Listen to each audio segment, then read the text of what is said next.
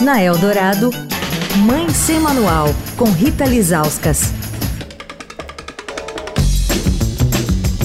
Oi, gente, Mãe Sem Manual de volta. Essa semana estamos pensando a educação dos nossos filhos com a educadora e diretora da Escola Ágora, a Tere Fogaça de Almeida. Ontem a gente falou que as crianças de hoje são diferentes das crianças das gerações passadas. As famílias estão menores, convivem menos, a brincadeira de rua desapareceu. Tere, como é que a escola pode ajudar essas crianças cada vez, né, convivendo menos com a diferença? Por que, que essa infância está tão diferente da nossa? Esse isolamento, Rita, ele foi pavimentado pelo isolamento da classe média, de medo de violência, de medo de uma série de coisas, por não querer ficar perto, por uma série de razões que a classe média não é a vilã única aí, porque o Estado brasileiro abandona o seu cidadão à própria sorte. Então, é o que temos é isso, e vou proteger meu filho, vou me proteger, me fecho num feudo que se chama condomínio. A escola, por si, finge que a sociedade não está mudando.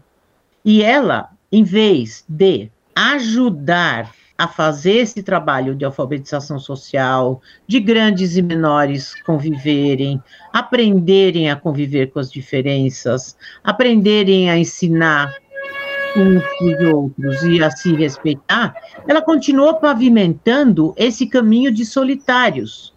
Eu acabei de saber, Rita, uma amiga acabou de me contar de um fim de curso de ensino médio onde um professor disse para os alunos: vocês estão preparados para ir para o vestibular? Ensino médio, não é cursinho. Agora é só torcer para o seu colega se dar mal, para você poder entrar. Olha isso.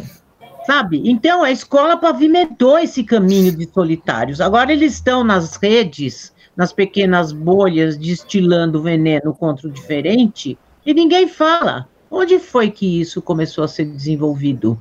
Nas famílias e nas escolas. Amanhã, como tem que ser essa escola do presente? Quer falar com a coluna? Escreve para mãe sem manual, arroba estadão.com. Rita Lisauskas para a Rádio Eldorado, a rádio dos melhores ouvintes.